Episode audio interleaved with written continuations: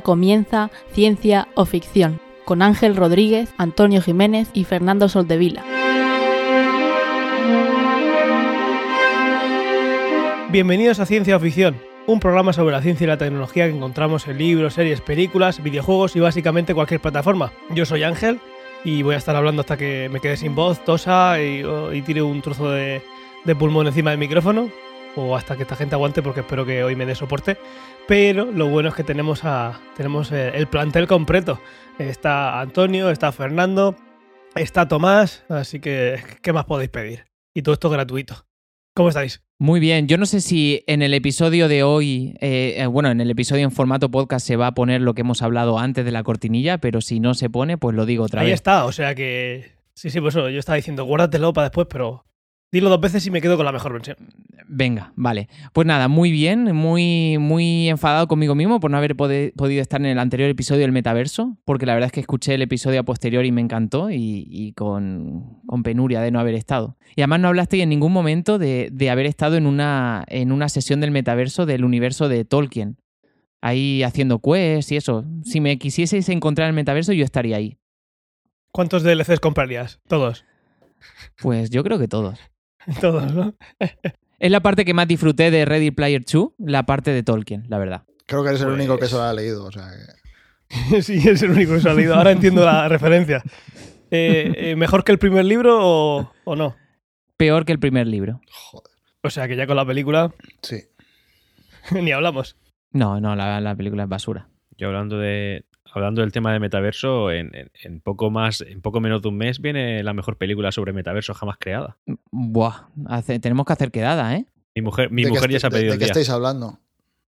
De Matrix. Ah, pensaba que decías la de Spider-Man, que la estrenan también ahora, ¿no? No Way for Home. Sí, pero bueno, esa también va de metaverso. Hombre, y tal. Claro, por no, eso está pen- multiverso. o sea, pensaba que hablabas de Spider-Man, no de Matrix. no, pero esto no es meta, esto es multi, no es lo mismo. Bueno, Correcto, ahí la verdad es que ha hecho. Ahí el matiz es, es, es correcto. Eh, pues a ver si pudiéramos quedar y verlas. A mí me encantaría. Eh, es Yo más, podemos emitir la película en directo por Twitch, apuntamos a la pantalla Claro, y la vamos claro, comentando. Oye, buena idea. sí. Sería un, un ciencia ficción screener. Que no sería mucha peor calidad de la que solemos daros eh, en cuanto a imagen. Antonio, ¿tú de la molas ya bien? ¿O has tenido alguna, alguna más? sus cosas. Estoy ahí que no sé si llamar. Bueno, en fin, nada, no se termina de arreglar el tema. Esto Vale, es muy puñetero. la edad. Me lavo- que sepáis que llevo una higiene bucal total y tremenda. Es decir, la impresión que pueda dar el, el tema de que tenga tantos problemas vienen por las molas del juicio. Pero mi higiene es absoluta. Sí, sí, No sé no, por- estamos- nunca hemos hablado de caries, es, es cuestiones de, que, de las que no puedes controlar. A, de las que a te ver, mejor estoy. Lo que pasa es que la intervención fue hace casi tres semanas y el tío me dijo, de dos a tres semanas tienes que estar perfecto. Y estoy casi perfecto, no llego a estar. Entonces, me, Se me la jugó. Perfecto ya no vas a Se la estar jugó. nunca, Antonio. ¿Verdad? ¿Verdad? Yo creo que va a ser eso, que me jodo como estoy, que tampoco, tampoco me va a marcar la vida. Exacto. Ya tienes una edad. Sí, Ya yo- tienes una edad. Yo creo que lo mejor es, es como reiniciar, ¿no? Yo llego ahí al dentista y el dentista me dijo, ¿quieres mejor un empate a una endodoncia que parece que te lo puedo salvar? Y la respuesta fue errónea. Tuve que haber- haberle dicho no. Reinicia, saca nervio. Que no haya nervio, que así no duele. Y ya está. Con la mía estoy yo más o menos igual, ¿eh? pensando cada día, bueno, cada semana, si tomé la decisión correcta. Pero bueno, Lo mejor es quitarte el nervio, que no duela. Y si duele, que no te enteres. quiero pensar que el ángel de, lo- de otro universo lo hizo. ¿Tú, Fernando, qué tal? Yo bien, tío, no me puedo quejar. Muy ¿Te bien. puedes quejar? Hace frío, pero muy bien. ¿Cuántas horas hace que se hizo de noche en París? Eh, ¿Qué hora es? Son las 8 menos cuarto, pues 3 horas. Pues Aquí tampoco no- tanto menos que no aquí. tanta Aquí no, no, no mucho menos, ¿eh? No, Hay una hora de diferencia puede haber que oscurezca aquí, ¿no? puede ser, no sé. Aquí Sí, o- el día más menos, corto, yo qué sé. Ahora, cuando ya nos acercamos a diciembre, a lo mejor a las 4 y media o así. Debe ser, cuando, cuanto Buah, más. Ahí sí que se ha notado un poco, sí. Pues nada, yo como siempre emito con la cortina baja. Da igual que sea a las 3 de la tarde o aunque no, aquí no. Ahí sí se ve. Eso sí que una bad cueva, ¿eh? Esto es una, una cueva. Además, tengo un ambiente que le doy emitir y se pone todo así. Apaga el sol y todo. Pues nada, pues vamos a. Ahora que vemos que todos estamos bien, o por lo menos lo fingimos, vamos a empezar con, con el podcast y vamos a empezar con, con el feedback de los oyentes.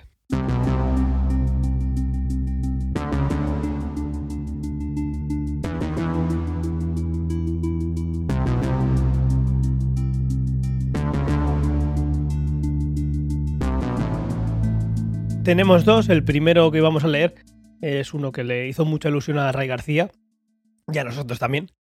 Que es de Josh Lucas, ya nos ha escrito varias veces. así que muchísimas gracias por volver. Que dice, me ha gustado muchísimo, habéis despertado en mí una intriga eh, que no se ha apagado hasta que me he acabado el libro. El libro de Ray García, el que estuvimos eh, mm, cuando hicimos su, su entrevista. Fue en el podcast 54, ¿puede ser? No, creo que sí, hace, hace un par. Eh, así que, pues, para los que no lo hayáis escuchado, ahí lo tenéis. Y sigue diciendo, bueno, miento un poco, aún estoy intrigado, deseando que llegue la segunda parte y descubrir más. Además de ese segundo podcast full spoilers, destripando la trama. Me gustaría preguntarle a Ray si nos puede contar el fallo del que habla y qué le hizo cambiar el final del libro, por curiosidad. Parece mentira que el año pasado por esta fecha no leía prácticamente y tras empezar con El fin de la infancia, por recomendación vuestra, hace unos meses estoy cogiendo el hábito de lectura que no me había imaginado. Gracias chicos. Pues ya verás cuando te aficiones también a TikTok, vas a flipar. Este pin me lo voy a poner yo, el de darle afición a la lectura a la gente. sí, la verdad es que no, nosotros no, no, no lo podemos poner. Así que todo esto es mérito tuyo y mérito de Ray por el pedazo de libro que, que se ha marcado y por contárnoslo. Así que muchísimas gracias, Josh. Creo que tenía algún comentario, Antonio. Por ilusiones, por alusiones con el tema del TikTok, porque entiendo que me tengo que sentir aludido, decir que a partir de ahora, siempre que pueda, traeré recomendaciones de TikTok.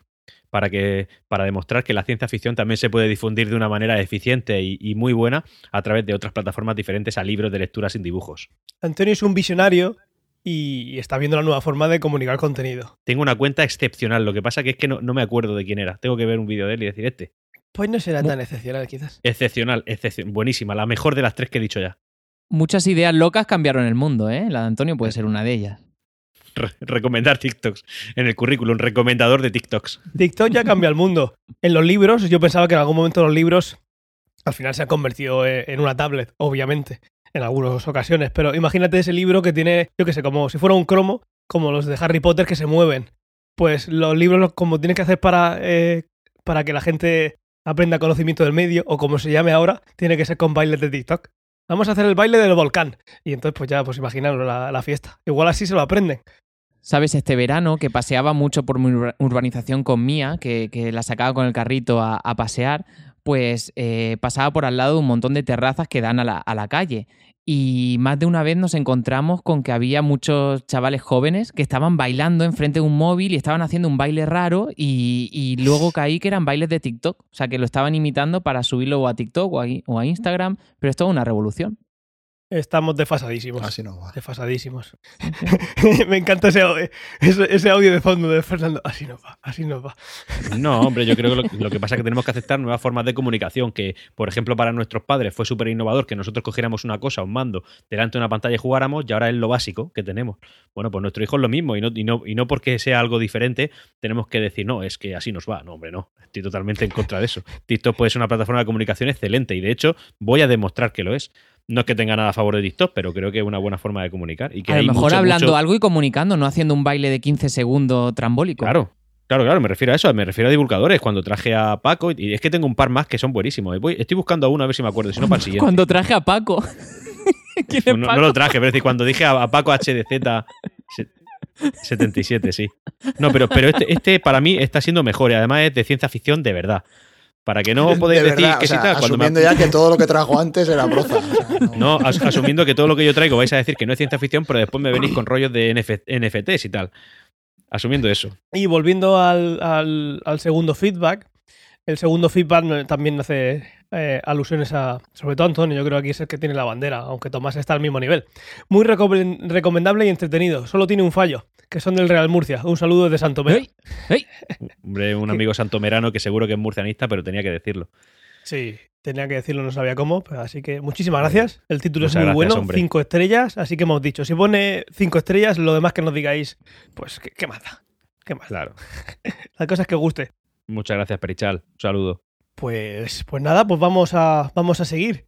Eh, y vamos a empezar con la recomendación de, de la semana. ¿Quién, ¿Quién se anima? Yo. Venga, va, a ver el TikTok. ese, Venga, ya he encontrado el TikTok. No, no lo he encontrado, no lo he encontrado, pero, pero si lo encuentro interrumpo en medio de, de- de- de lo que estoy Tú no haciendo. te Estaba cortes. Tú si ¿eh? encuentras un TikTok, ponlo directamente. Tú no te cortes. Lo- Estaba buscándolo ahora mismo, eh, mira las a la cámara ahí. A ver. Eso, eso. Espérate que luego encima te voy a tener que blurrear algo sí, seguro. seguro, que, que, tú- hay en, en- en la lista de seguidores algo ahí. Y por cierto, una de las pruebas de, de que está cambiando el mundo es que igual este año, pues, yo creo que voy a ver si me dejan las campanadas en Twitch. Ahora que está el referente de las campanadas en España en Twitch, con Ibai, Ramón García, hay que verlas. ¿A que las va a hacer ahí? Sí, sí, sí. Claro, hay que, hay y, que verlo. Y, lo El- que han propuesto en medio de la cambiando. conversación, lo que le ha propuesto Ramón García a Ibai, ¿Qué le ha propuesto? Sí, el hacer el Grand Prix del verano. Bueno, yo- o un sea, ese- reboot. Me encantaría, me encantaría. Llevo Sería diciéndolo bestial, desde ¿eh? hace años. Ese le Nosotros la- dinero a la no- Piqué y ya está. La Nochevieja la pasaremos en casa de mi padre y me llevaré el Apple TV solamente para poder poner Twitch en la tele y ver las campanadas en Twitch con Ibai y Ramón. Pues, Y su mm, capa, su capa negra. Y en nada estamos haciendo TikToks. Fernando, tú. TikToks. No te- TikToks TikToks, de TikToks, abuelo. Los TikToks, claro. Me ha TikToks. sonado a, a la típica madre criticando a lo que hace el hijo. Déjate el tistos. Déjate los TikToks. Pues en nada estamos haciendo. No era- Fernando, ¿con, qué, verás. aqu- ¿Con qué era aquello? Lo de. mm, Ese que la madre salía con la hija y decía que había un, un pene en el Periscope. ¿No te acuerdas de ni Ah, Periscope ni pollas? Sí, sí, sí. sí, sí, sí. no, eso no lo he Sí, visto. Esa madre es mía, de Periscope. Mira, mira el último comentario, Ángel, lee el último comentario, que es muy bueno. TikTok son microvídeos podcast, pero sin feed. Sí, sí, es una manera. A ver si nosotros nos está viendo ahora seis personas. Bueno, mira, mientras estabais hablando lo he encontrado, así que voy a empezar ya a recomendar. Esto pasa por darle tiempo. Pido disculpas. Exactamente, estaba callado aquí concentrado y lo he encontrado. A ver, Os recomiendo una nueva cuenta de TikTok. prepara el, el pixel. Esta le va a gustar hasta a Fernando, mira lo que digo. Tengo que hacer una entradilla de audio para el TikTok de la semana. Ponle A si ponle a pantalla completa. Prepáralo, te- tenemos sección. Pantalla completa, sección. ¿cierto? Bueno, eh, esto que sepáis que, que se lo recomiendo incluso a Fernando. Y estoy, estoy convencido de que si le decepciona, no es persona humana, directamente. El- la, cuenta es. A ver qué mierda va a enseñar. la cuenta es Hassan Taolaya. Hassan Ah, Taol- Hombre, ese es Javi Lo Santa- deletreo, ¿vale? Javi Santaolalla. Sí. Bueno, Ese lo conocemos. Eh, ¿Y qué, qué te- qué opinión te merece Javi Santaolalla, si se puede saber? Es eh, coleguísimo Fernando? de, de Santi García. A ver si pronto lo tenemos aquí. ¿Qué, qué opinión me merece? Pues yo qué sé, Sí. no veo sus vídeos. O sea, lo siento. O Ah, sea, bueno. sé quién es, Pues pero no, no, no soy fan. Pues tiene un canal de TikTok de cada, cada vídeo pues supera ampliamente, eh, bueno, muchas veces el medio millón de, de- de- de visitas y es sobre ciencia ficción. ¿Qué pasaría si entráramos en un agujero negro? ¿Qué sucedería si eh, cosas que no sé, la mayoría de ellos son cosas que no, que no podemos averiguar, que no podemos saber con certeza, pero que sí que podemos teorizar sobre ellas y el hombre pues te lo explica de una manera que lo entiende cualquiera, eh, sencilla y además muchas veces aportando datos técnicos que son muy, muy interesantes. Así que lo recomiendo encarecidísimamente. Este es el que era. El No sé si. Este Javi es- Santaolalla es hermano de Gustavo Santaolalla, me lo estoy inventando, ¿eh? no sé si es, porque me estaba Sí, sonando porque el en apellido España solo hay dos es, Santaolayas. es el, el- el que ha puesto la música del, del videojuego de, de Last of Us 1 y 2. Os voy a, os voy a leer su, su bio en TikTok. ¿Este es ¿vale? astrofísico? Es físico. Y estuvo, eh, estuvo en el CERN. Mm, ah, pero vale. creo que astrofísico como tal no, no es. Vamos, Bueno. es un- como dice Ray, es un grande. Javi es un grande. La y a mí me gusta dice- sobre todo más su ciencia que la ciencia ficción. Pero cuando hace ciencia ficción, pues eh, hay veces que lo hace mejor que nosotros. ¿Qué, qué quieres que, que te diga? Te, te digo la descripción de su vídeo. Science Beach. Ya está. Silence Beach. No, Science. ciencia. Una referencia a, A Breaking Bad. a Breaking Bad. Pues eso es. Eh, la recomiendo mucho. Y luego también tengo que recomendar una serie que en su día defenestré, pero que ahora eh, eh, creo que tengo que darle. Le he dado una oportunidad y la cosa mejora muchísimo. TikTok, es, la eh, serie. No. Mm, si sale, hablaremos del tema. Superman y Lois. En un principio. eh, ¡Oh, qué giro! En su momento la critiqué mucho, dije que parecía CW, adolescente y tal. Sí que es verdad que desde hace poco pues, me he suscrito a HBO con la oferta esta que tuvieron, que es muy buena. Y, y- entonces he empezado a verla, voy ya por el capítulo 9 y cada vez va mejorando, porque empiezan a mezclar muchos conceptos de ciencia ficción, de ciencia ficción que antes no, no tenían. O sea, pues como yo paré antes de ese momento, me los perdí. Pero temas de, universos alternativos, otras realidades, etcétera, empieza, empieza a complicarse y la cosa es mejor. El, el peso, del, el peso de la adolescencia y del, del teen y el rollo este eh, está bajando. Y, el tema de la acción y el, el- cómo un- una persona va desarrollando poderes y tal va, va subiendo. Así que guay. Va Te lo dije en su día, que le dieses una oportunidad porque efectivamente baja lo que es el nivel de, de los dramas adolescentes, que todavía siguen estando, pero, pero se hacen menos pesados en el paladar y, y- y sí que introducen cosas, como tú dices, de, de ciencia ficción que mola bastante.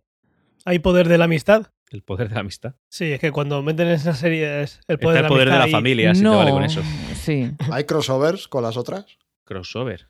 Eh, no, no, no, porque no ninguno de los actores está en otras series. so- Solamente está A ver, lo podrían hacer perfectamente porque creo que en la película, en la serie de Supergirl aparece este Superman. Sí, sí, es verdad. De hecho, Sí, es verdad, este es Superman es un crossover. Superman, Entonces sí, sí que hay crossover. digamos. Ese Sí, Superman pero- hace de primo de, de Supergirl en la serie en la que sale Supergirl y, y, y 250.000 más. Sí, y además con el mismo traje y tal. Sí, sí, es un crossover, efectivamente. A, a mí no, lo creo que que, me es distinto el mucho- traje. Que, que vi, me- busqué imágenes porque nunca había visto. Bueno, empecé a ver Supergirl, pero las. La, la- digamos, los efectos especiales del vuelo y todo eso en los primeros episodios se me echó muchísimo para atrás y, y la dejé de ver. Pero mi hermano me dijo que salía ese Superman ahí y busqué imágenes y tiene otro traje, pero la verdad es que eh, la- eh, eh, los efectos en esta serie a mí me encantaron. Da, da el pego bastante y el Superman a mí me gusta mucho. No al nivel de Henry Cavill, pero me gusta. A mí hay dos cosas que me desconciertan mucho de esta serie. Una es, no sé si recordáis un capítulo de Vivan Theory en la que Sheldon se pone a explicar cuando en Superman 1, cuando cae el helicóptero y Superman vuela hacia arriba para coger a Lois, la explicación de cómo Lois se partiría en tres. ¿Lo recordáis? Sí, sí, sí. Bueno, pues en esta serie, si aplicaran eso, todo el mundo estaría partido, porque Superman no sabe, o sea, no sabe acelerar. Va de 0 a 200.000 por hora en menos de un segundo. A- a- y va cogiendo gente, o sea, que a su hijo la mató ya cinco veces y tal. Y, y por otro lado, lo que me desconcierta mucho, Tomás, es, es, es Lois, que no sé nunca para dónde mira. Eh, Sí, sí, yo también me di cuenta. Joder, si no te das cuenta. Sí, ahí. Un comentario de, de nivel. Sí, se es como si viviera en Barcelona y estuviera mirando a Valencia y a París a la vez. Un juez de, un juez de línea. Así puede ver el, puede ver el pase y, y la línea de fuera de juego. Sí. Sí, es un poco cantoso. Bueno, ya está. Era el chascarrillo. Muy bien. ¿Quién continúa? Pues si quieres, Eh, siguiendo en la tónica venga, de dale. serie. Bueno, ¿tú, Fernando? No, no, ¿Das dale, tú? yo no tengo series, tengo un libro. Pues eh, para cerrar el, el- el tema de series, eh, estoy avanzando más. No sé si recordáis, hace unos episodios, pues empezamos a recomendar un poco lo- el primer capítulo de la serie Invasión de TV Plus, eh, del servicio de, de Apple. Y bueno, solamente estaban los dos capítulos que Ángel y yo habíamos visto el primero. Y ahora van por el. Bueno, acabo de ver el episodio 8, quedan dos por publicarse. Y la verdad es que la recomiendo, a pesar de que cuando la empecéis a ver, bueno, si la empezáis a ver, es algo lenta y parece que, que no va a ningún sitio, pero es una ciencia ficción diferente. Es sobre una invasión alienígena, como su nombre indica, y tarda en aparecer lo que es el- el- la forma que tienen los extraterrestres que vienen, pero bueno, eso también es lo de menos. También profundiza mucho en, en cómo como sociedad actuaríamos y luego también incorpora pues la parte de la lingüística que, que cómo van a tratar de, de- de comunicarse con ellos. La verdad es que si no te importa o no eres de los que le importen que la serie vaya muy lenta, pero te- tiene algo que te engancha y no te hace dejar la serie porque parezca que no va a ningún sitio. No sé si tú, Ángel, o alguno de vosotros lo habéis podido avanzar. Sí, yo la, la tengo. Me quedan 20 minutos del último. Yo no. la vida, pero todo lo demás lo, sí que la he visto. Y lo que, lo que me gusta es eso, que es una ciencia ficción diferente. Y sabes que es ciencia ficción porque el título pone invasión, pero la mayoría del tiempo tú no sabes qué está pasando. Es un evento global eh, que se ve desde distintos puntos, de distintas historias, familias, personas, alguien, en, alguien que está en una estación espacial y de repente pasa algo. Claro, ¿por qué sabes que es una invasión? ¿Por qué sabes que es ciencia ficción?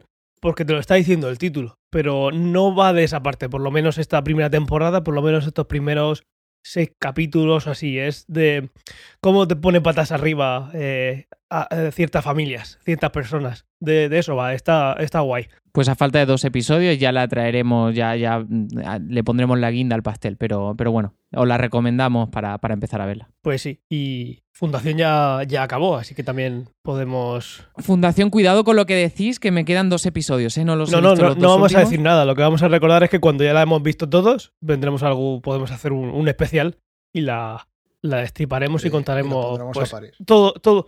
La, la pondrá- la- Fernando la pondrá a parir, que lo sabía yo antes de que se anunciara, que le iba a poner a parir. Y haremos pues eso, un especial de, de, de qué nos gusta, tecnología que querríamos ya, que no querríamos, todo centrado en ese. Así que stay tuned, aunque ya Fernando ha dicho ha dado su opinión general. Así a- Pero bueno, a- ya iremos al A detalle de ver, modo, pues eso. la pondré a parir. los- Yo no la he visto, pero si Fernando la va a poner a parir, yo como poco ya le voy a dar una oportunidad buena. Me parece muy bien. Entro, entro con optimismo. A ver si así pierdes un poco más de tiempo. Bueno, Fernando, ¿qué libro nos traes esta semana? Traigo un libro que estoy acabando de leer que se llama In the Camps, eh, China's High-Tech Penal Colony. Y es una serie de entrevistas de un tipo que no me acuerdo cómo se llama, eh, sobre los campos de concentración que ha creado China en los últimos años, que ellos no los llaman campos de concentración, los llaman campos de reeducación. Y básicamente el tema es que ha desaparecido ya más de un millón y medio de personas, casualmente todos eh, musulmanes. Eh, entonces básicamente los meten ahí y los reeducan. ¿Por qué lo traigo aquí? Porque a, priori podrías decir esto no es ciencia ficción. Eh, lo traigo aquí por cómo localizan a la gente y cómo están montados esos campos de concentración. Entonces, por una parte tienes que en todas las ciudades, o en muchas ciudades, eh, donde en las regiones de China donde ellos saben que están las, eh, digamos, las, las poblaciones musulmanas, empezaron diciéndoles simplemente que no, que no podían salir de su barrio, que no podían salir de tal región, de cuál región. Eh, entonces empezaron a montar sistemas de, videovigilancia y tienen sistemas de Machine Learning con reconocimiento facial funcionando 24/7 y básicamente hay historias en el propio libro que es eh, personas que se salieron de, su barrio, automáticamente saltó eh, digamos, la alarma de seguridad, los cogen y se los llevan. Otro tipo de cosas también que hemos hablado en ciencia ficción, bueno, escáneres te escanean el iris también para, para, para localizarte, eh, muestras de sangre, te cogen el móvil y ven toda la historia, las aplicaciones que has utilizado, con quién te has mandado mensajes. Esto le gustará a Antonio. Si te has bajado el WhatsApp en algún momento, directamente te llevan al campo de concentración por haber, por haber utilizado WhatsApp. Para que uses Telegram, te quieres reeducar. Exacto, para, que, uses Telegram. Eh, ¿Qué más? Eh, geolocalización, toda el historial de aplicaciones, con quien te has mandado cosas. Si has mandado algo que tenga que ver con la religión musulmana, también se te llevan. Y luego en los propios campos te están grabando todo el tiempo, saben dónde estás. Eh, cuenta también un poco cómo funciona el sistema. Entonces te, te dice, no, pues tienen ahí todas las pantallas. Cada vez que sale una cara, sale el cuadrito con el nombre tal, si pinchas te sale toda la información que tienen sobre esa persona y tal y cual. Entonces eh, lo traía por eso, porque por una parte la historia es interesante para saber qué pasa en un país como China, eh, pero aparte tiene un montón de cosas a nivel tecnológico, o sea que cuando tú lees sobre los campos de concentración históricos, ya sea en la Primera Guerra Mundial, ya sea en Sudáfrica o en cualquier otro país, eh, no eran, claro, como pasaron en otra época, no tenían el nivel tecnológico que tienen ahora. Entonces, por ver un poco de qué va el palo en el siglo XXI, de las cosas que puedes hacer con la tecnología que tenemos hoy en día. Entonces, es, está súper interesante. Digamos que está lleno de no lo quiero ya, ¿no? Eh, sí, bueno, no es que no lo quieras ya, es que es tecnología. si, que, eres un tirano, lo, quieres siempre. Claro. ¿Hay película? Hay película, no creo. El libro creo que salió hace un mes o dos. No, o sea, es bastante. ya sería rápido. Ya sería rápido. Pues muy guay, muy guay. Pues si queréis vamos a pasar directamente a, las noticias. Podemos esperar por la, por la que queráis. ¿Quién se anima? Teníamos alguno que sí que, digamos, que puede ser follow-up con respecto a...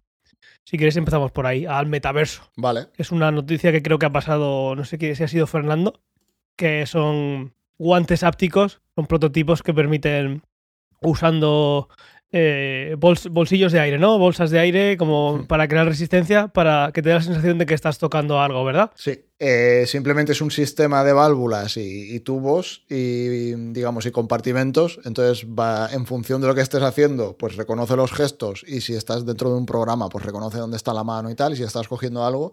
Y simplemente hinchándose y deshinchándose estas válvulas generan presión sobre, sobre la piel. Entonces, eh, te, genera una respuesta como si estuvieses golpeando algo o tocando algo. ¿Quién ha patentado esto? ¿Qué, empresa? ¿Ha sido Facebook también para su metaverso? O sea, la noticia ha salido porque es un prototipo de, Facebook. O sea, de algo de lo que oh. llevan trabajando cierto tiempo. Yo no es la primera vez que lo veo porque el, el guante este... Había otra empresa, que no me acuerdo cómo se llama, que eh, que lo, hicieron hace tres o cuatro años, bueno, no me acuerdo exactamente cuándo, pero yo lo vi hace, hace unos años, y lo utilizaban para entrenar a médicos. O sea, era un poco para que los médicos pudiesen tener este tipo de sensaciones a la hora de preparar operaciones. Entonces, un poco la idea que tenían aquella, aquella empresa era eso, era que en vez de practicar con un paciente, pues practicasen en una simulación y que tuviesen un feedback, un feeling de, cuando están cortando, de si apretan un órgano, etcétera, o si tienen que coger algo, que tuviesen ese feedback. Y esto es un poco la misma idea. Eh, digamos, la tecnología es la misma, es el sistema de aire comprimido. Eh, los sensores de movimiento entiendo que serán más modernos y tendrán que ver un poco con, con lo de sus gafas, con lo de las Quest. Eh, pero es un poco, es un poco lo mismo, eh, la misma idea. el prototipo es el que se ve ahí en las fotos. Es un pelín tosco lleno de cables. Ahí te tiene que dar un calambrazo y lo flipas, ¿eh? Sí, claro, o sea, está, está lleno de cables. Ahí, la mayoría de esos cables no son cables como tal, son tubos por donde va el aire. Lo que produce la resistencia. Eso, donde se ve en su máxima expresión, podría ser en la, en la serie esta startup. Eh, no, eh, eh, ¿cómo se llamaba Ángel la serie esta de que traspasa la conciencia cuando falleces? Upload. La, eh, Upload. Bueno, Claro, y un ahí- capítulo de Black Mirror también. También, bueno, en, en el caso de Upload, lo que, lo que se puede ver es un traje completo que te transmite las sensaciones y de hecho, pues, en fin, se usan para muchos fines en la serie. Pues sí, digamos que esto ahora es es súper carísimo porque son prototipos. Luego esto es lo que en Ready Player One te dan cuando, cuando compras la, la versión, el Starter Kit, cuando no te dejas el, el dinero, ¿no? Sí. Esta es la, Eh, esta es la Ready parte Player de- 2 es gratuito, ¿eh? Ah, sí, bueno, lo estarás es pagando, lo estarás pagando con datos o algo. lo estarás pagando con otra cosa, seguro. Pues, pues guay, y esto lo comentábamos en el capítulo del, del metaverso. El- yo comentaba que si, si algo que podía triunfar con la tecnología que tenemos ahora, tecnología, la tecnología dedicada a la visión, pantallas y demás, una tecnología que es muy económica hoy en día por cómo han evolucionado las tecnologías móviles, etcétera, pero que decía que quedaba la parte de tener esa sensación de estar dentro. Pues mira, esto, esto ya está en marcha y habría que probarlo. Hay una cosa muy chula, por ejemplo, los mandos de la PlayStation 5 tienen ese feedback de cuando Buah, disparas, mola, de que parece. Esa, esa tecnología ya está. Y entonces es usarla para, para algo tan específico como el notar que estás tocando algo.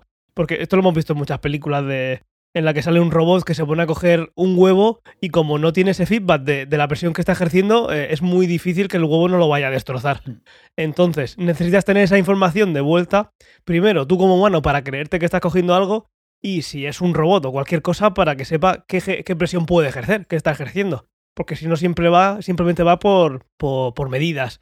Y eso pues obviamente no, no, no es igual de, de preciso, no es igual de, de delicado para ciertas tareas. Y si tú te quieres eh, meter en un mundo, estar inmerso, cuanto más información le des al cerebro, como la del día a día, pues mejor. Pues mira, estas cosas van viniendo y, si el metaverso tira para adelante, que tirará, porque, porque van a hacer que, que tire, no se van a empeñar, pues esto seguramente vaya, vaya llegando al público. En forma de guante, en forma de, de vete tú a saber qué. Habrá de todo, imagino. El otro día, bueno, el otro día, hace un par de días nada más, uno de los leakers más famosos que hay sobre, sobre el mundo, bueno, creo que es el- sobre el mundo Apple, creo que se llama Mark Gurman, puede ser, eh, Puede ser. vaticinó, vaticinó que el final de los móviles, en el caso, evidentemente se refería a la marca sobre la que trabaja, eh, cada vez es más, eh, está más caduco, porque al final... eh, Aunque creo que eso lo dijo Minchi Kuo. Eso, Minchico puede ser, efectivamente. Porque el tema es que al final lo que estamos haciendo es que antiguamente, cuando salieron los móviles, todos llevábamos un aparato.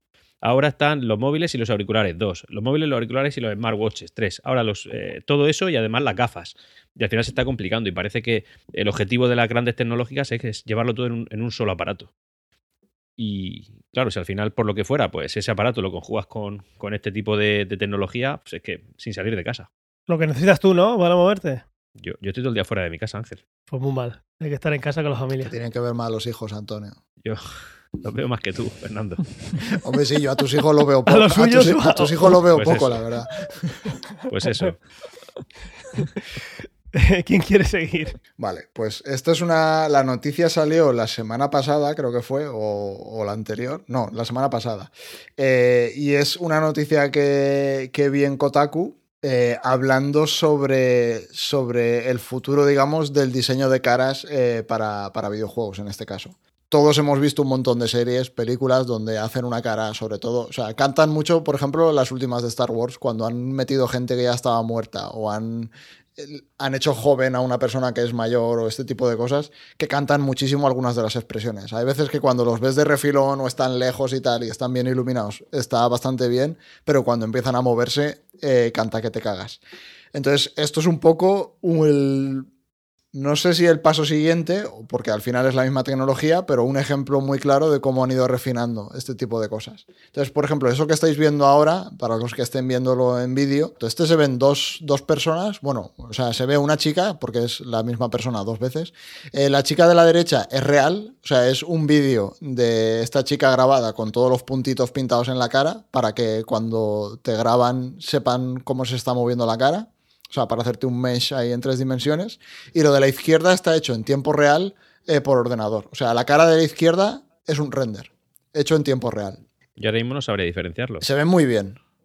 Eh, Se ve muy bien. Habría que verlo en distintas luces, en Exacto. cosas más, pues eso. Pero se ve es espectacular. Te dices que el de la izquierda es real y flipas. esto es con el vídeo que han grabado de arriba. Sí, con el primero. Exacto, le han pasado por el filtro del Machine Learning, que es tener ese input de vídeo y luego tener toda la base de datos de gente que tienen eh, moviendo la cara eh, con distintas iluminaciones desde distintos ángulos, eh, haciendo los gestos que ellos quieren que haga. Entonces, es la misma chica y hay gestos que es imposible diferenciar entre ella y. O sea, entre el render y la realidad. O sea, a mí, por ejemplo, me sigue cantando en algún momento cuando se ríe y tal, eso no es muy, muy natural, pero cuando grita o se enfada, eh, es una pasada. Sí, igual porque vas buscándolo. Y exacto, y porque voy buscándolo. O sea, si, si no me lo dices, no, no sabría exactamente. Tecnológicamente es una pasada, pero da miedo y esto es el inicio gordo de los deepfakes, el- el- la época en la que no te vas a poder fiar ni de los vídeos que vas a ver. Fíjate, tú mismo lo has dicho, da miedo y fíjate que ahora canta menos por la tecnología que tenemos, estamos más acostumbrados a ver este tipo de animación 3D. Pero si me permitís una publicidad del podcast Punto de Control, que también grabo yo, en el episodio 37 hablé sobre esto. Se llama El Valle Inquietante y es como en, en el salto generacional, sobre todo de la Play 2 a la Play 3, que ya empezaban a hacer este tipo de animaciones, incluso generaba rechazo cuanto a- para el público cuanto más real era la animación a lo que es el mundo, el mundo real. Y se conoce como el Valle Inquietante. Entonces, aquí es un ejemplo de cómo lo estamos pasando ya. O sea, llega, un momento que no sabes exactamente diferenciar entre uno y el otro. Hay otro enlace que he puesto en el chat, Ángel, si lo puedes pinchar, que es la web de la empresa que se llama Ciba. eh, y es eh, exactamente. Hay una parte que es lo mismo que estábamos viendo en la noticia. eh, pero si tiras para abajo del todo, bueno, aquí te cuentan un poco lo que están haciendo. O sea, el que esté interesado luego se puede meter y echarle un vistazo. Y lo que está muy guay es, si vas abajo del todo, eh, tienen ejemplos de el mismo, eso, eso que se ve ahí de los nueve vídeos. Las mismas expresiones, pero metidas en un modelo totalmente distinto. O sea, ya no es solo el modelo de la chica, sino pues ahí tienes eh, un tipo, un alien, un elfo, y son, están haciendo todos el mismo movimiento. O sea, realmente ya puedes eh, grabarte tú. O sea, te puedes grabar tú en tu casa. De hecho, el software que utilizan podrías correrlo básicamente en cualquier ordenador hoy en día. O sea, no, no es muy. porque están utilizando Maya y están utilizando eh, software típico del modelado en 3D. Eh, y realmente tú subes eh, lo que han montado ellos, tú subes el mesh y subes los ficheros y no necesitas correr el modelo en tu ordenador, o sea, lo puedes correr en sus máquinas, con lo cual, eh, para la gente que le apetezca diseñar, o yo qué sé, diseñadores de juegos independientes y tal, es una pasada porque pueden generarlo ellos con, con este tipo de motores. De hecho, choca menos, digamos, para, para nosotros pues, en, en estos modelos que nos estáis enseñando de elfos, etcétera, al no ser personajes de carne y hueso, seres humanos, eh, nos parece mucho más, o sea, nos gusta mucho más a priori que, que un modelo de, de un ser humano. No sé si recordáis en la película de, de Rock One, al final, cuando sale Carrie Fisher, bueno, Leia Organa sale totalmente remodelada por 3D, que sale un par de segundos. Es horrible. No, quizás quizá por el hecho de que lo- la vemos poco en pantalla, pues nos sorprende en positivo. Pero luego, cuando aparece el general Moff Tarkin, ay, ¿en qué película era? En la de. mm, En la de ay, era en, en Rogue One Tarkin también, sale ¿no? en Rogue sí, en Rogue One, One sí. sale. Que sale durante un montón de tiempo. Mm. Eso sí que, o por lo menos a mí, sí que me genera más, Sí. digamos, me choca más. ¿Y sabéis por qué? ¿Sabéis dónde? Sobre todo, al verle los ojos. Sí. Yo creo que los ojos todavía no se es capaz de, de, hacerlo más natural. Hace dos o tres Correcto. episodios sacamos un deepfake de Nixon, no sé si os acordáis. Sí, Eh, claro. Y en el de Nixon justo lo decíamos, que se- si te ponías a si te fijabas, se notaba en los ojos y en la frente. O sea, digamos, la piel que hay alrededor de los ojos, cuando te ríes, cuando hablas o cuando te enfadas, que se te, las cejas se te curvan, te salen las arruguitas, eh, en los ojos también. Pero yo veo el vídeo de esta chica, o sea, el, el ejemplo que ponen ellos, y los ojos son una pasada. O sea, es que no cantan nada. Es, es increíble. Me canta más la sonrisa, que también es algo difícil de hacer. Pero es un avance bestial. Pues sí, la verdad es que mola y da, y da cosita a la vez. Pero bueno, está muy guay para la parte de videojuegos. Sí, al final esto lo que va a conseguir es que Electronic Arts o Ubisoft, una de esas, en vez de contratar a 50 personas, contrate a 5. Pero bueno. Ya. Pero, y lo bien que se van a ver las cosas luego en el metaverso, aunque no tengan piernas. no van a ser eh, Miss de la Wii. que al al final lo que dice Antonio, que son los que más venden. O sea que si no hacen Miss de la Wii, eh, ellos mismos sabrán. Luego llegará. Llega, se- yo, yo pasaría un rato con el, en el metaverso de Animal Crossing. En ese ya pasé No me salgo, bastante. no me, no me salgo, no me salgo abajo ya y yo. 250 horas creo que le eché. No me, no me bajo abajo a, a- a quitar la hierba en casa, pero me meto en el metaverso para quitar la hierba del, del Animal Crossing. Así sería. Bueno, así no te manchan las manos, ¿sabes? Claro, eh, bueno, eh, y, y luego estaré cansado porque los guantes, eso, me habré costado ahora pasta los guantes y me cansarán. Y estaré diciendo, madre mía, estoy enlomado de todo el rato quitar en la isla. Yo- la vida moderna, la vida moderna. cosilla, yo, yo creo, y no sé qué pensaréis vosotros, que de cara a un futuro próximo, cuando el tema del metaverso ya esté funcionando, eh, creo que la gente preferirá se- verse representada en ese metaverso con un avatar o con una imagen eh, no Es muy 100% posible. real de ellos que con su propia imagen. Sí, o sea, en, tipo, en eh, ciertos ámbitos, si quedamos para la cena de Nochevieja, entre la familia, pues igual ahí sí que vas tú, vas de gala, pero, pero en general yo creo que será como en los foros, será como en Twitter, tendrás. Sí, Tu un nick, aquí tu avatar, antes, como correcto. un me, como un emoji, Sí. algo así. O sea, que, que quede claro que hay una diferencia, hay una pequeña barrera entre el yo real del mundo Correcto. 1.0 y el propio metaverso. Creo que la gente lo va a preferir. Yo, lo- en principio, yo lo preferiría. Sí, no, to- no todo tiene que ser porque es tan re- ser tan real. No, eh, pu- puede tener un rechazo. Es como cuando te llama alguien por videollamada, es bueno, pues ahora mismo lo que me apetece es no verte la cara. Porque yo qué sé, porque estaba en casa, estoy con el pijama, es Sí, diferente. Eso, no sé, si- Entonces, os, eh, os eso habéis seguro leído, que pasa. ¿alguno ha leído La broma infinita de David Foster Wallace? Lo cuenta. ¿Tiene película? En ese libro lo cuenta. Como en algún momento meten la videollamada y se estandariza y como a los do- tres o cuatro años la gente deja de utilizar la videollamada por completo. O sea, ya nadie la vuelve a utilizar nunca más. La videollamada es que es invasiva en general. Es un poco invasiva. Bueno, todo es invasivo. Claro. Depende mucho de con quién la hagas, no, no vas a llamar a cualquiera con videollamada, es alguien más cercano. Sí, totalmente. Yo creo que la videollamada tiene más un, un motivo corporativo. Es decir, bueno, eh, a nivel empresarial, a nivel profesional, sí.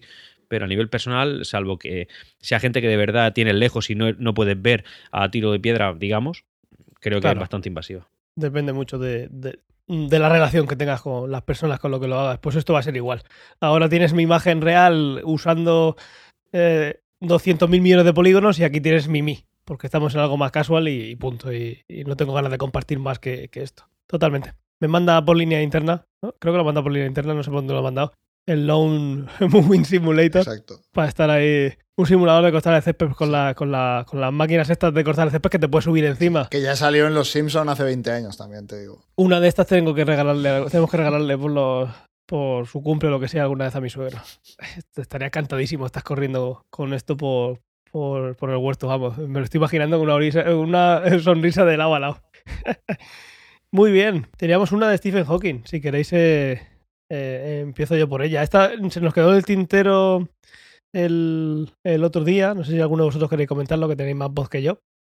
Que es, una, es un proyecto de Google eh, que la noticia dice del que Hawking estaría orgulloso. Una versión de su asistente para dar voz a personas con parálisis cerebral o ELA. Esto podemos eh, juntarlo, eh, enlazarlo muy fácilmente con lo que hemos estado hablando. También hablamos en su día con los del deepfake, en la parte de, de, de vídeo. Eh, los humanos son muy, muy buenos, están diseñados para eh, reconocer caras. Entonces cualquier cosa nos salta muchísimo, eh, nos llama muchísimo la atención. Esa mirada, esa sonrisa, pues, para saber que, es un fake. Cada vez eso se va haciendo más y más difícil de, dilucidar, de, distinguir. Y eso pasa porque el cerebro está hecho para eso. Lo que también está hecho el cerebro, aunque es más, di- más difícil, es para, para detectar voces, para saber de quién es un, eh, una voz, un deje de una persona. La voz obviamente tiene mucha menos información que, que un rostro.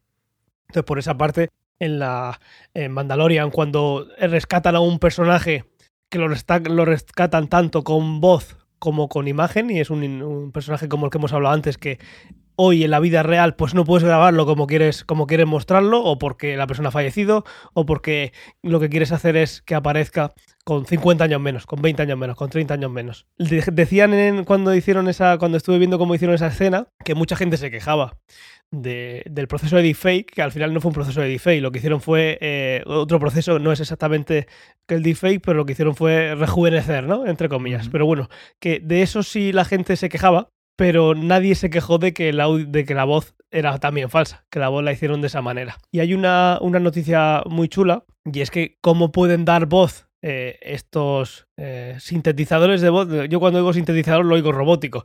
Y lo bueno de esto es que no está siendo ya, ya, ya no, ya no es robótico, ¿no? El cómo son, se puede usar esta tecnología para dar voz a una persona que no, que, que no puede hablar. Eh, todos recordamos el caso de Stephen Hawking, que detectaron eh, su enfermedad. Es una enfermedad que hace que no que vayas perdiendo eh, la capacidad de mover los músculos de todo tu cuerpo poco a poco. Y lo que hizo es crear un sintetizador, creo que fue, no sé si fue con Intel o con IBM, una de estas dos. Perdona que ahora me baila el, Creo recordar que era IBM. IBM, en verdad. Y lo que hicieron fue, pues eso, de crear un, un sistema que hablaba de la forma tan peculiar, que hablaba, entre comillas, Sí, que al final se convirtió en una marca. O sea, él podría haber mejorado esa voz cuando hubiera querido y pero ya no sería su voz, que es lo curioso. Esta ya es mi voz, con todas Eso sus imperfecciones y sus roboticidades, ¿no? Es muy curioso. Entonces, lo que. Hay un proyecto de, de Google que es eh, conseguir esa capacidad de tú crear una voz, tu voz, la que sintetizas y la que haces tú. Esto se decía hace mucho tiempo. Llegará algún momento en el que quizás podamos pasar todas las eh, todas las canciones de Elvis por una máquina y podamos crear una nueva canción de Elvis. Porque coge sus fonemas y no solo coge los fonemas, sino que sabe un poquito cómo, cómo eh, no sé cómo decirlo, qué, qué cuerpo le está poniendo, la personalidad que le está poniendo, porque lo que está haciendo el Machine Learning es aprender cómo habla esa persona, no solo qué sonidos tiene que emitir, sino cómo habla para que sea natural. Y eso se está consiguiendo y lo hemos visto muchas veces, como por ejemplo eh, en Mandalorian, que en- alguien dice me patina la cara, pero no digo nada de la voz porque ni me lo he planteado, porque me cuadra perfectamente, sin problema. Lo que tiene Google es un proyecto que se llama Project eh, Relate, que es una aplicación que está en beta y que lo que eh, intenta es pues llevar la voz de esa persona que va a dejar de hablar con una calidad como si que te, que te llama por teléfono y no sabes que, no está hablando esa persona. Lo que hace el, el proyecto es, no nos vamos a meter mucho en ello, pero lo que hace es analizar millones de voces eh, con, personas, eh, personas que tienen problemas para, para sacar de ahí un modelo que te permite hablar como, como, como hablarías tú. Entonces al final es lo que hemos dicho muchas veces, que ya lo hemos dicho tantas veces que parece hasta simple. Tú tienes un, un algoritmo de Machine Learning y lo importante es la cantidad de datos que le des para que, para que aprenda. Claro. Entonces lo que consigues es una versión de Stephen Hawking, pero sin ese toque tan peculiar que tenía porque al final era, un proyecto pionero y es, imaginad, yo sé que voy a perder la voz dentro de 10 años, 5 no lo sé, pero sé que en algún momento puede ser que pierda esa capacidad de hablar. Bueno, puede ser. O mañana, como continúes hablando. Sí, también es verdad. Pero bueno, después de esto ya os dejo a vosotros. Eh. Y lo que, y lo que pone aquí es que este proyecto, eh, según describe la solicitud de acceso, que se puede apuntar la gente, es eh, necesita al menos 500 frases para recibir el entrenamiento necesario para cada voz. O sea, cinco, Al cinco menos mi- 500 cinco frases. minutos escuchando a un argentino son suficientes para suplantar a ese argentino. Correcto. Un saludo para los argentinos que nos estén viendo en directo o escuchando, o escuchando en el, en el podcast. Pero sí, es está una todo forma bien, de... está todo bien. La concha, su Está madre. todo bien, exactamente. Está todo bien, como dijimos en el podcast. A mí me encanta el acento argentino. Está todo bien, está todo bien. Y luego, pues e- esto es otra cosa que igual te puedes tú poner, un- te, te bajas una skin, lo que haces es eh, ponerte, meterte en ese metaverso con una voz que no es la tuya. Por ejemplo, vete a saber, si es que al final da, da lo mismo. Esto puede valer para el bien o para ¿Qué el voz mal. te Al pondrías? final tú? puede- Yo, la de Tom Hardy. La de Tom Hardy. ¿En qué película? En Venom. en Venom, no, en la, de, en la que tiene el respirador de Batman. En esa. Ah, la de Bane. Eh, que pensaba que ibas a decir en, en Peaky Blinders, que habla, habla. Cuesta entenderle. En Peaky Blinders me quedo con la del hermano de, de Cillian Murphy con... Arthur es Esta de noticia está muy relacionada con esa que hemos sacado, que sacamos hace, bueno, no sé, un par o tres de podcast, en la cual decíamos que el tema de los dobladores de, eh, en fin, de, de películas y de series eh, podrían ser sustituidos prácticamente con la tecnología actual por máquinas de machine, de machine learning que hayan imitado su propia voz. Eso es prácticamente ya una realidad, o sea que esto realmente tampoco sorprende tanto. Ujú. Mm. Pues sí, por desgracia hemos llegado a un límite que si, si nos dicen que vamos a sustituir una voz, nos decimos, pues, pues mira, vale, sí, me lo creo, no me parece, no me parece ciencia ficción. Sí, a ver, es Pero es que este problema en realidad, o sea, si tú lo comparas con otro tipo de problemas que están intentando resolver, como la conducción autónoma o yo qué sé, o lo que hacen de Los que ven cómo se desdoblan las proteínas, también es de Google. O sea, todo eso es, muchi- es muchísimo más complicado que lo de la voz. Al final, la voz, tú coges, Co- tú coges una grabación de una persona, le haces la descomposición en frecuencias y no es una señal tan compleja. Evidentemente Correcto. tiene muchísimos matices, tiene tono, tiene el cuerpo de la voz, tiene un montón de cosas, pero es un número muchísimo más pequeño de parámetros que otros tipos de problemas que ya han resuelto, o ya han resuelto o que están muy avanzados, con lo cual sí. eh, Correcto. Como el de, por ejemplo, el de, el de la cara, el de un rostro. Exacto. Exactamente. O sea. Al final es mucho menos complejo y, y con las herramientas que hoy en día lo hacen como que, parece, ah, que parezca hasta fácil, pero hace... Yo qué sé, es que esto en- es algo que puedes eh, como extrapolar de algo que está haciendo el traductor universal mm, en Star Trek, de que yo te hablo y me escuchas con mi voz en otro idioma. Pues eso se podría hacer con esto, porque es mi misma voz, mientras que yo eh, estoy hablando en un, en un idioma, tú en el tiempo real conviertes mi voz y lo pones en ese idioma que yo no hablo en mi vida. Pues ya lo tienes. Otra cosa más. Claro, sí que, sí es que con la capacidad de computación que tenemos hoy en día, esto tendría que ser relativamente fácil. ¿Cuánto, ¿Cuánta RAM tenía el ordenador que nos llevó a la, a la Luna? ¿Eran 64 kilobytes? Una cosa sí, así. creo que sí, es justo lo que recordaba, así que por ahí andaba. algo sí, así sí. o menos. Y ahora hay móviles de 12 y 16 gigas de RAM. Claro, entonces con la capacidad de computación que hay hoy en día, no sé, podríamos ir a Marte con un smartphone de gama media. Entonces, Totalmente. de- Y, y- y lo suelen hacer, porque creo que lo que Mm. montamos, creo que tenía un procesador de un Mac G3, Sí, eh, la, Perseverance, porque tienes Eso, la que- Perseverance. sí. Iba a tienes decir que la estar- Discovery. Bueno, por cierto, estoy viendo, ha vuelto Star Trek Discovery. Eh, me está gustando. ¿Ah, Sí. Ha vuelto, pero no se puede ver en ningún sitio, ¿no? Bueno, yo la ¿No? estoy viendo. Bueno, No sé de dónde, pero la ¿No estoy la han puesto en la, pla- en, la, en la plataforma original de donde la han traído? ¿No, no está en Netflix, vamos? no. En o sea, Netflix, vol- en lugar de poner el 4x01, quito, quitó todos. todas las, o sea, quito las to- tres anteriores. capítulos. Ah, porque le habrán comprado los derechos. ¿Y dónde se supone que se emite ahora, aunque no sea en, En, España, est- en? Estados Unidos, no sé. O sea, yo no, es Ya, que no, ve- veo esa serie, no, no te sé decir. Ahí me has dado. Usan tecnología tan vetusta porque tienen que estar muchos años probando esa tecnología. No puedes usar una tecnología de vanguardia que no, la, que no has tenido los años Claro. que necesitas para probarla. En ese caso es por eso. O sea que. Y ahí en Marte está dando vueltecillas. Y eh, ya no hablamos, pero el, el Ingenuity, el, el helicóptero sigue de vez en cuando haciendo un vuelo. Está ahí Sí. que no para el, el pequeñajo. ¿Hay, hay algún sitio donde se puedan ver las imágenes que va mandando? Porque hace tiempo que yo ya le he perdido En la, la pista. web de la NASA se pueden ver, ¿no? Sí, en la web de la NASA se pueden ver. Sí, sí. Mm. Ahí están. Pues hablando sobre la memoria del ordenador que- con la cual mandamos al primer hombre a la luna, ¿habéis visto la, la- la noticia sobre que, eh, bueno, a Trump ¿Cómo, cómo le- el tío, se eh? le ocurrió la ¿Cómo idea... hila? ¿Cómo hila? Es un máquina, ¿eh? Vaya un ¿Cómo fichaje. No viene ¿eh? nunca, pero cuando viene. Fichaje en mérito mío, ¿eh? que lo sepáis. Fui yo el que os lió. Bueno, pues Trump en 2017 pues quiso volver, eh, bueno, se le ocurrió la genial idea y genial no, no, va, no va con segunda, la verdad es que a mí me parece una muy buena idea también, de volver a mandar eh, a un hombre a la luna. O a un hombre o a una mujer, vamos a ser inclusivos. Bueno, el caso, que, que lo estimó en que, en que sea para 2024, ¿vale? Y se acaba de, bueno, se ha anunciado de que eh, se ha retrasado, la NASA ha retrasado a 2025 el que el hombre vuelva a la luna, eh, precisamente bueno, por una queja de, de Jeff Bezos, ¿vale? Porque culpa a la NASA de haber concedido a dedo eh, Mm. lo que es la. eh, sí, pero bueno, está desestimada al final, pues no, no ha llegado a ningún Sí, puerto, le pero han bueno, dicho a Bezos que finalmente. se peine. Exacto, ha dicho, vamos a utilizar SpaceX para mandarlo y ya está, fuera. Qué bueno, un chiste de calvo entre calvos. Te ponía. Que sí, Entre calvos. ahí, ¿eh? Entre Dios. calvos se puede hacer. Y bueno, y lo hilo también con otra cosa, y es que, bueno, hace mucho, hace mucho hicimos un crossover por aquel entonces y hablamos de la serie For All Mankind de, de TV Plus también, y hablamos sobre esto, aunque me gustaría traerlo a la palestra otra vez porque no me quedó del todo claro y lo quiero volver a traer. Pisamos la Luna en 1969 y fue un gran, un gran avance, un, para la humanidad pues fue un, un hito, ¿no? Y resulta un poco extraño de que ah, en 2021 todavía no hayamos enviado a otro hombre a la Luna. Y no me refiero extraño porque sea amante de teorías conspiranoicas de que el, eh, de que el hombre nunca, nunca ha ido a la Luna. Pero sí que me parece extraño de que no hayamos vuelto a repetir eso en tantos años. Sobre todo, bueno, hilándolo con los avances tecnológicos, etcétera. Yo entiendo que hace falta mucha inversión de dinero.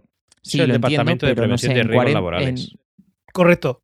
El resumen sería que sí que hemos Sí. vuelto, pero no, no con gente.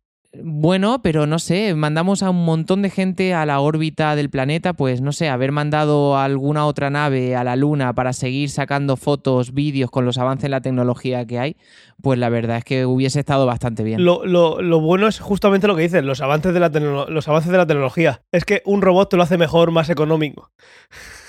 Y, y- no se y, muere. y el selfie, y el selfie, y el Bueno, selfie con detrás La, el- la Curiosity, el- la roca la lunar. Curiosity y la Perseverance han estado haciendo selfies en Marte un montón de veces. Claro. pero- Ahí Fernando Y el selfie ¿eh? ahí con, con sacándote un selfie y, y detrás, bueno, espérate, a- Así. a- así. Te sacas así un selfie, ¿sabes? Y detrás tu, tu nave. Tienes que poner los deditos, tienes que poner los deditos así. Un TikTok en la Luna. así. Te imaginas un baile de TikTok en la luna. Ahora, ahora se va a volver porque tiene un retorno, que es eh, hacer más económico ir a Marte. Desde entonces no había otro, otro retorno que el de mandar robots para seguir haciendo geología, que es lo que hacen allí. Y, y por eso vuelven ahora, pero pensando en Marte. Pero lo de la Luna es un, es un, es un paso Aquello es un- intermedio, pero si no, ni iban. tío. Ahí no hay nada que hacer. Aquello es un secarral, aquello, no hay- aquello ya está visto y, y vale para irse a Marte más económico. Pero lo que es ir a Marte con los robocillos tiene más que suficiente. Que yo iría, ¿eh? Pero, ¿Tú irías? pero bueno, yo sí. Si a ti te Hombre. dicen te vas para allá, pero ya sabes que esto lleva los riesgos que Siendo lleva de y es probable que de. Murcia, ¿cómo no? Hombre, un tío de. Murcia en, Sí, en la Tío luna. de Murcia. ¿dónde va a estar Aunque sea, mejor aunque que sea por el meme. Aunque sea por el meme. Qué, qué- qué gracioso eres, Fernando, En tío. París. Buenísimo. Antonio, y poner la camiseta del Real Murcia ahí ondeando en la luna. Ese sería el único motivo por el que yo iría. Pero yo no voy. O sea, o sea, tienes un- ¿qué, qué probabilidad hay de morir en el viaje o de no volver? O sea, ¿cuántas hay? Hay muchísimas. Yo no iría.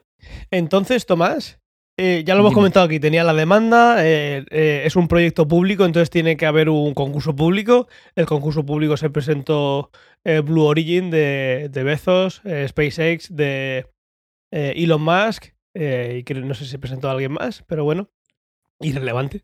Creo que no, y Bezos pues denunció porque dijo que lo había asignado a dedo la... La, la, La digamos, NASA le ha dicho que no, Trump. que van 15 años por delante de ellos, o 20 o 50. Y entonces esto ha provocado, por haberlo metido en juicio, eh, ha pausado de tal manera que pierda un año, por lo que has dicho.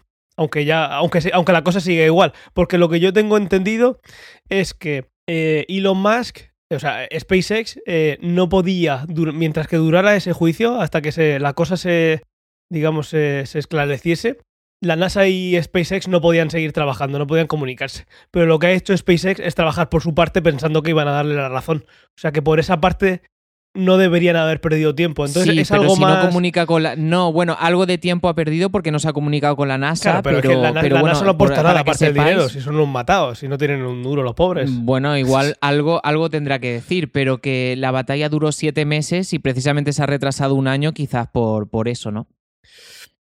Yo creo que va a ser más por burocracia, porque SpaceX yo creo que en ningún momento baja el pie del acelerador y sigue investigando. La NASA no le está aportando mucha, mucho conocimiento científico y tecnológico a SpaceX. SpaceX el, conocimiento ahora lo saca con los lanzamientos y explotando cohetes, aunque poco se habla ya de eso, ya no, ya no le explotan muchos. Ya lo tienen bastante controlado. Pero, pero sí, algo de eso tiene que ser. Yo creo que es más por plazos de lo que puede hacer la NASA que por un, por un retraso en, en la parte tecnológica. Pero bueno, no va a ser el último retraso. No creo que lleguen en 2025. Yo creo que esto se va a ir a 2030. Aquí queda A grabado. saber a cuándo se va y a, a saber si A a saber. saber si acaban yendo. Sí, llegar llegarán. Pero, pero igual pasa una década ¿eh? de lo que quieren, de lo que tienen pensado. Yo cuando me vine, me, me vine a Murcia a estudiar en 2005, yo soy de, de- de- de un pueblo y me vine aquí a la gran ciudad. Eh, pues nada, de- decían que al año siguiente de haber venido yo eh, iban a estrenar, iban a, a- a estrenar el AVE aquí que iba a pasar por Murcia y el gran aeropuerto internacional y estamos en 2021 y todavía estamos esperando el AVE y medianamente Pero ya tienes el- el aeropuerto internacional. internacional. ¿Qué, más quieres? Va, va- va a dos Bueno. países, pero tenerlo lo tienes. Es internacional por definición, ¿no? Sí que, sí que siempre van buscando ahí la... eh, eh, ¿Qué es lo mínimo para que sea internacional? Pues vamos a hacerlo. Mira, a mí eso me da igual. Yo cuando vine en 2005 yo dije, Murcia será una ciudad cuando tengamos Starbucks y una Apple Store. Y ya tenemos dos Starbucks y una Apple Store. Entonces, pues, Pues ya está. estoy contento de vivir en una ciudad. Eso es lo que te hace eh, que no sea un pueblo. Porque si no, cualquiera dirá, Murcia, pues Murcia es un pueblo. Eh, eh, Murcia era un pueblo grande por aquel entonces. Correcto. Bueno, Murcia era un pueblo grande, lleva siendo un montón de años la séptima ciudad más grande del país, así que Qué, exigencia, qué exigentitos No- estamos. pero no tenía Starbucks ni Apple Store. Bueno, casi ninguna ciudad lo tenía. Lo tenía Madrid, la- la- las más importantes, Madrid y Barcelona, Y ahora Murcia. y ahora Murcia. Pues nada, chavales, yo creo que lo, Más cosas. lo podemos dejar por aquí. Llevamos ya un ratillo. Voy a colar una Sí. última Y- que es de interés general. Oh, espérate, aquí, Oh. aquí pondré, Ángel, acuérdate de poner música de informativo. La noticia de interés general es que el viernes pasado o el jueves pasado, no me acuerdo cuándo fue, empezaron las ofertas de Steam que duran hasta el no sé cuántos de diciembre o el 1 de enero o algo así. Así que aviso de que hay un montón de cosas baratas para la gente que le gusten los videojuegos. correcto, correcto, correcto. Hostia, yo vi en GOG y no se me ocurrió meterme en Steam. De hecho, compré en GOG. eh, Porque ibas de cabeza a sí, jugar a los. Indiana Jones. Claro. Es por eso, porque tú. Hombre, hombre, eh, además cuando lo dijo Fernando, dice, está en GOG los Indiana Jones, digo, hostia, me, te- me los Pues tengo que descargar. En Y- Steam hay, hay cositas, bueno, pues- eh, he estado mirando. Hay la saga Metro, que no sé si os suena, de shooters ahí en el- es una Sí, distopía claro. extraña ahí, 75% de descuento.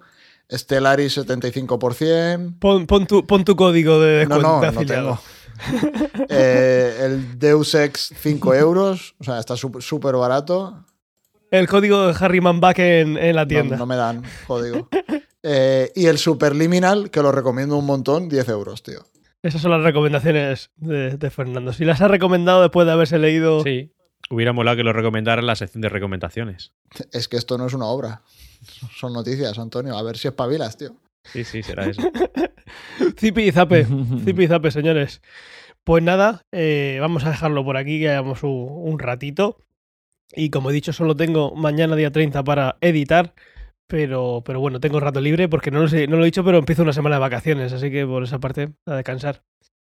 Anda, Ay. eso no lo A sabía ver yo. si jugamos a Portal Fíjate. 2 en stream, ¿eh? Ah, antes, antes lo hubiera sabido, pero ahora ya no lo sabes, Tomás.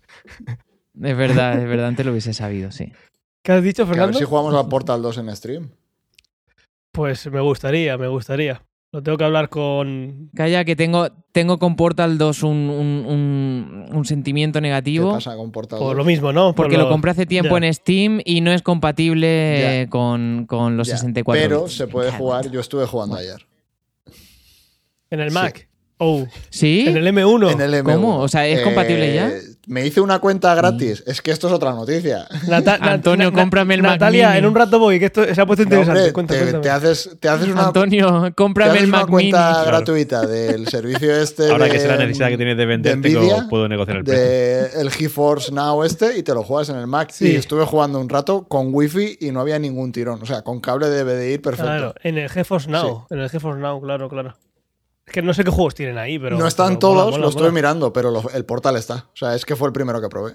¿Qué más quieres? Qué guay, pues mira, otra recomendación. Pues nada, chavales, muchas gracias por estar aquí todos.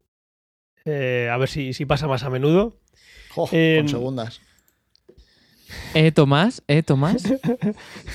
No, no, no iba con segundas. No iba con segundas. O igual sí, no lo sé.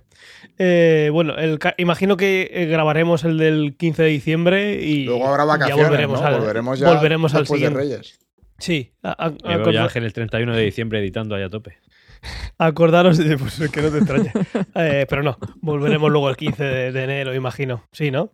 Eh, acordad de mandar la- las vacaciones a vacaciones arroba cienciaoficción.com para que las para que las valide. Y, y nada, a los, a los espectadores y a los oyentes, muchísimas gracias por haber pasado este ratito con nosotros. Nos escuchamos en, en 15 días. Y lo de siempre, eh, tenéis el canal de Telegram para todo el feedback que queráis darnos, que por ahí es por donde más comunidad se, se hace. En cienciaoficción.com tenéis todos, todas las publicaciones, ahí también podéis dejar comentarios, eh, como, nos, como los que leemos al principio de todos los podcasts, ahí podéis verlos todos. Y luego eh, en Apple Podcasts en, y en Evox, donde más soléis dejarlos. Mm, vosotros no sé por qué pero Evox es la plataforma que más os gusta, nosotros es la que más odiamos. Por lo menos hablo por Fernando y por mí, que hemos tenido ahí A nivel usuario, ¿eh? bastante a nivel usuario, a nivel usuario, a nivel de, de usuario, de, de interfaz, etcétera, etcétera. Pero bueno, lo que más nos gusta, nos deje- lo dejéis por donde lo dejéis, son los, los comentarios, vuestro feedback. Así que muchas gracias y sin más dilatación, nos escuchamos en, en Hmm. 15 días. Un placer. chao, chao, chao. Un saludo a todos. Chao.